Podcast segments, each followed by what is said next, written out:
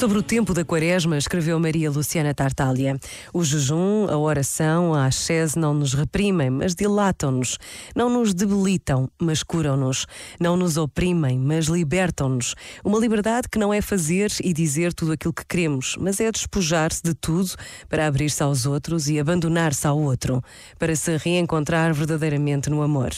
Numa alegria que não é dada para se ficar com ela, mas para deixar ir que não é dada pelo possuir, mas pelo renunciar.